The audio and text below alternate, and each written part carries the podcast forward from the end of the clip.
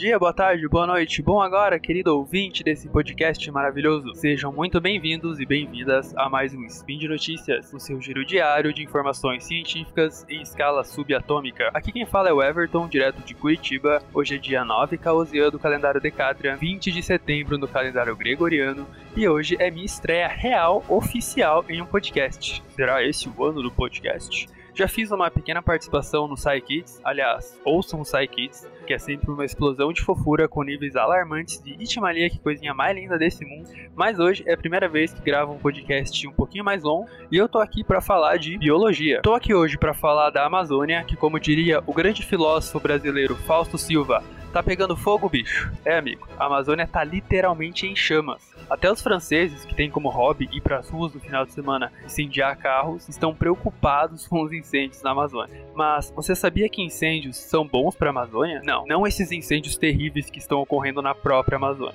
mas incêndios lá na África, que são fontes de nutrientes para a floresta amazônica. E você sabia que a falta desses nutrientes na Amazônia pode aumentar ainda mais o aquecimento global? Então espera a vinheta, vem comigo nesse episódio e como diria o planeta planeta Terra, pode vir quente que eu estou fervendo. Speed Notícias.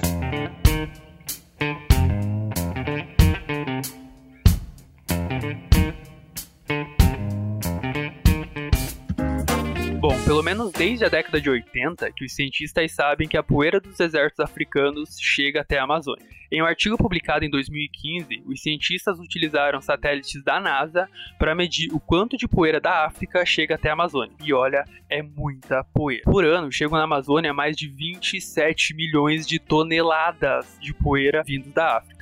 Apesar de lá nos Estados Unidos eles detectarem uma redução da qualidade do ar causada pela chegada da poeira, na Amazônia, essa poeira funciona como um fertilizante, já que nessa poeira existem vários nutrientes importantes para as plantas, principalmente o fósforo. Então, o que os cientistas pensaram? Chega esse monte de poeira na Amazônia, essa poeira está cheia de fósforo. Então, os desertos africanos são a principal fonte de fósforo na Amazônia, certo? Bom, pelo menos é isso que a gente pensava até agora. O problema é que a maior parte desse fósforo presente na poeira tem baixa solubilidade, ou seja, a planta não vai conseguir absorver esse fósforo sem antes ele passar por uma série de reações químicas. E o solo da Amazônia não consegue segurar nutrientes por muito tempo, porque o solo lá é muito arenoso. Então, quando chove, a água infiltra nesse solo e leva embora os nutrientes. E se tem uma coisa que é comum na Amazônia é o desmatamento ilegal. Ah, e chuva também.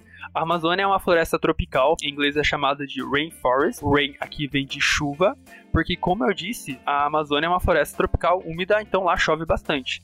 Parece até meio controverso. A Amazônia é uma floresta tão diversa, mas em geral lá o solo é bem pobre em nutrientes porque a água da chuva acaba levando embora os nutrientes do solo. Cada hectare de solo na Amazônia perde até 40 gramas de fósforo por ano por causa das chuvas. Por ano, a poeira do deserto africano deposita cerca de 35 gramas de fósforo por hectare na Amazônia. E lembrando, a maior parte desse fósforo não é utilizado imediatamente pelas plantas, porque ele não é lá muito solúvel. Mas espera lá, tá entrando 35 gramas, mas tá saindo 40 gramas. A gente tá tendo um déficit de nutrientes aí. Mas a Amazônia tá lá, ela não tá morrendo, pelo menos não por causa disso. Então tem que estar tá vindo mais fósforo de algum lugar. Mas de onde? Bom, um artigo publicado no dia 29 de julho mostrou que esse fósforo suplementar também vem da África, mas não da poeira dos desertos, mas da fumaça da queima de biomassa que ocorre lá na África, mais especificamente uma região ali no norte do deserto Saara.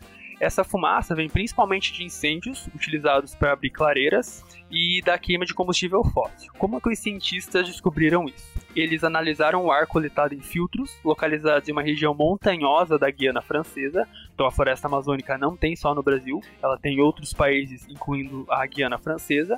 E os cientistas verificaram a quantidade de poeira, de fumaça e de fósforo solúvel e insolúvel que ficava retido nesse filtro. Eles também analisaram imagens de satélite para acompanhar o transporte de poeira e fumaça da África até a Amazônia. Nessas análises, eles viram que durante os meses de dezembro a abril, a maior parte do fósforo que chega na Amazônia é realmente da poeira dos desertos africanos. Mas a maioria desse fósforo é insolúvel. 95% do fósforo presente na poeira tem baixa solubilidade. Durante os meses de setembro a dezembro, chega pouca poeira na Amazônia, mas os níveis de fósforo que chegam na Amazônia continuam altos. E quando a gente olha para as imagens de satélite, a gente vê que nesse período tem um grande transporte de fumaça lá da África até a Amazônia. E não só isso, quando diminui a frequência de incêndios na África, também diminui a quantidade de fósforo solúvel que chega até a Amazônia, mesmo que o transporte de poeira esteja alto. Então, lembra que eu falei que a poeira do deserto deposita cerca de 35 gramas de fósforo por hectare a cada ano, mas que a, a chuva leva embora 40 gramas? Então, a fumaça da queima de biomassa lá na África contribui com mais 55 gramas de fósforo, compensando essa perda pela chuva, principalmente porque a maior parte do fósforo da fumaça é solúvel. Com isso, os cientistas concluem que a fumaça gerada pela queima de biomassa na África é a principal fonte de fósforo para a Amazônia, principalmente entre os meses de setembro a dezembro, mais importante então que a poeira, que é o que os cientistas imaginavam antes. Ah, então vamos botar fogo em todas as florestas na África para aumentar ainda mais a quantidade de nutrientes na Amazônia, certo? Bom, não é bem assim. Primeiro, florestas são excelentes sumidouros de carbono. Esses incêndios nessas florestas africanas liberam quantidades absurdas de gás carbônico na atmosfera, que aumentam o aquecimento global, que por sua vez pode provocar alterações nas correntes de ar.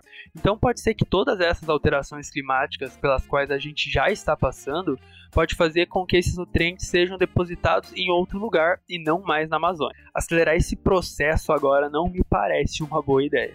E segundo, porque floresta tem limite. Você bota fogo em tudo, chega uma hora que não vai mais ter o que pegar fogo. Inclusive, a conversão de áreas naturais em áreas agrícolas e de pastagem está diminuindo, tá diminuindo cada vez mais o número de incêndios naturais lá na África. Então, a principal fonte de fósforo na Amazônia são os incêndios na África. Agora, um outro artigo, também publicado recentemente, mostrou que o fósforo pode ser essencial na nossa luta contra o aquecimento global, como veremos na nossa próxima notícia.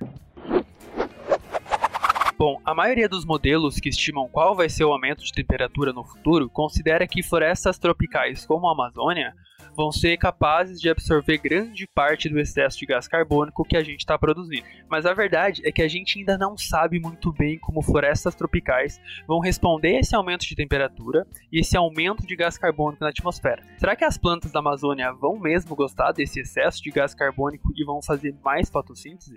Pensando nisso, surgiu em 2014 aqui no Brasil o projeto Amazon Face, que tem coordenação do INPA, que é o Instituto Nacional de Pesquisas da Amazônia, do Ministério da Ciência e Tecnologia, e que tem como objetivo justamente analisar qual o real impacto do aumento de gás carbônico na atmosfera em uma floresta tropical. Esse projeto é o primeiro no mundo a fazer experimentos ao ar livre em uma floresta tropical e não em laboratórios. E o projeto é muito da hora. Essa área de pesquisa, que fica ali perto de Manaus, é rodeada por torres enormes que borrifam gás carbônico de maneira controlada para dentro dessa parcela de floresta amazônica, mantendo a concentração de gás carbônico 50% acima da concentração atual. O FACE de Amazon Face vem de Free Air CO2 Enrichment, que traduzindo fica algo como enriquecimento de CO2 ao ar livre. Esse projeto ainda está em fase inicial, rolou uns congelamentos de verbas ali a partir de 2016, mas no dia 5 de agosto foi publicado na revista Nature Geoscience, que é do mesmo grupo da famigerada Nature, um estudo sobre como a capacidade da Amazônia em absorver CO2 depende da disponibilidade de fósforo no solo. Os pesquisadores fizeram várias medições nessa floresta simulada para analisar o ciclo de carbono, fósforo e nitrogênio nessas condições de alta concentração de CO2 na atmosfera e utilizaram essas medições para construir modelos computacionais simulando a resposta da Amazônia a esse excesso de gás carbônico. Foram construídos vários modelos. Quando era considerado apenas o ciclo do carbono, realmente o aumento de gás carbônico fazia a floresta absorver mais gás carbônico. Mas quando o ciclo do fósforo foi incluído no modelo, a capacidade da Amazônia em absorver esse gás carbônico extra foi reduzido em cerca de 50%. Ou seja, a disponibilidade de fósforo é um fator que limita a eficiência da Amazônia em absorver gás carbônico e, consequentemente, a sua capacidade de diminuir os efeitos do aquecimento global. No geral, a queda foi de 50%, mas os resultados variaram bastante entre os modelos que incluíam o ciclo do fósforo, com alguns modelos mostrando uma queda de 5% e outros mostrando uma queda de de 99% na eficiência da Amazônia em absorver gás carbônico. Poxa, Everton, por que, que variou tanto assim? Bom, é que cada modelo considerava uma estratégia das plantas em conseguir fósforo. Então, alguns modelos consideravam que as plantas iam aumentar o investimento em estratégias para absorver mais fósforo, então a perda de eficiência seria menor, mas outros modelos consideravam que a maioria das plantas não seriam capazes de fazer isso. Então, nesse caso, a perda de eficiência seria muito maior. Os autores finalizaram o artigo dizendo que a disponibilidade de fósforo é um fator limitante para a Amazônia nos ajudar nessa luta contra o aquecimento global. Lembrando que o solo da Amazônia não consegue segurar nutrientes por muito tempo por causa das chuvas e que ela depende do fósforo vindo lá da poeira e das queimadas da África. E que a gente precisa de mais estudos para saber o quanto o fósforo vai limitar essa capacidade da Amazônia em absorver o excesso de gás carbônico. E claro, galera, para isso a gente precisa de investimento em ciência e os cortes realmente não vão ajudar a gente a ter mais informações sobre isso, então a gente está numa situação bem complicada. O aquecimento global é um problema muito grave. O último relatório do painel intergovernamental de mudanças climáticas prevê um aumento de até 4,8 graus na temperatura média do planeta. E esse estudo mostra que a situação pode ser ainda muito pior do que a gente imaginava, porque as florestas tropicais podem não responder tão bem assim ao excesso de gás carbônico na atmosfera. Bom, galera, por hoje é isso. Todos os links comentados nesse episódio estão no post. Deixa lá seu comentário. Pode ser um elogio, uma crítica, uma sugestão, um desabafo, meme, uma corrente do WhatsApp que você não tem para quem mandar fala com a gente. Você também me encontra lá no Twitter falando umas bobajadas no arroba o underline. Aliás, minha última Biothread BR foi justamente sobre a importância da Amazônia, dá um alô lá. E falando em investimento em ciência, é importante lembrar que esse maravilhoso podcast só é possível acontecer por conta do seu apoio no patronato do SciCast, tanto no Patreon quanto no Padrim. Um grande abraço e até amanhã.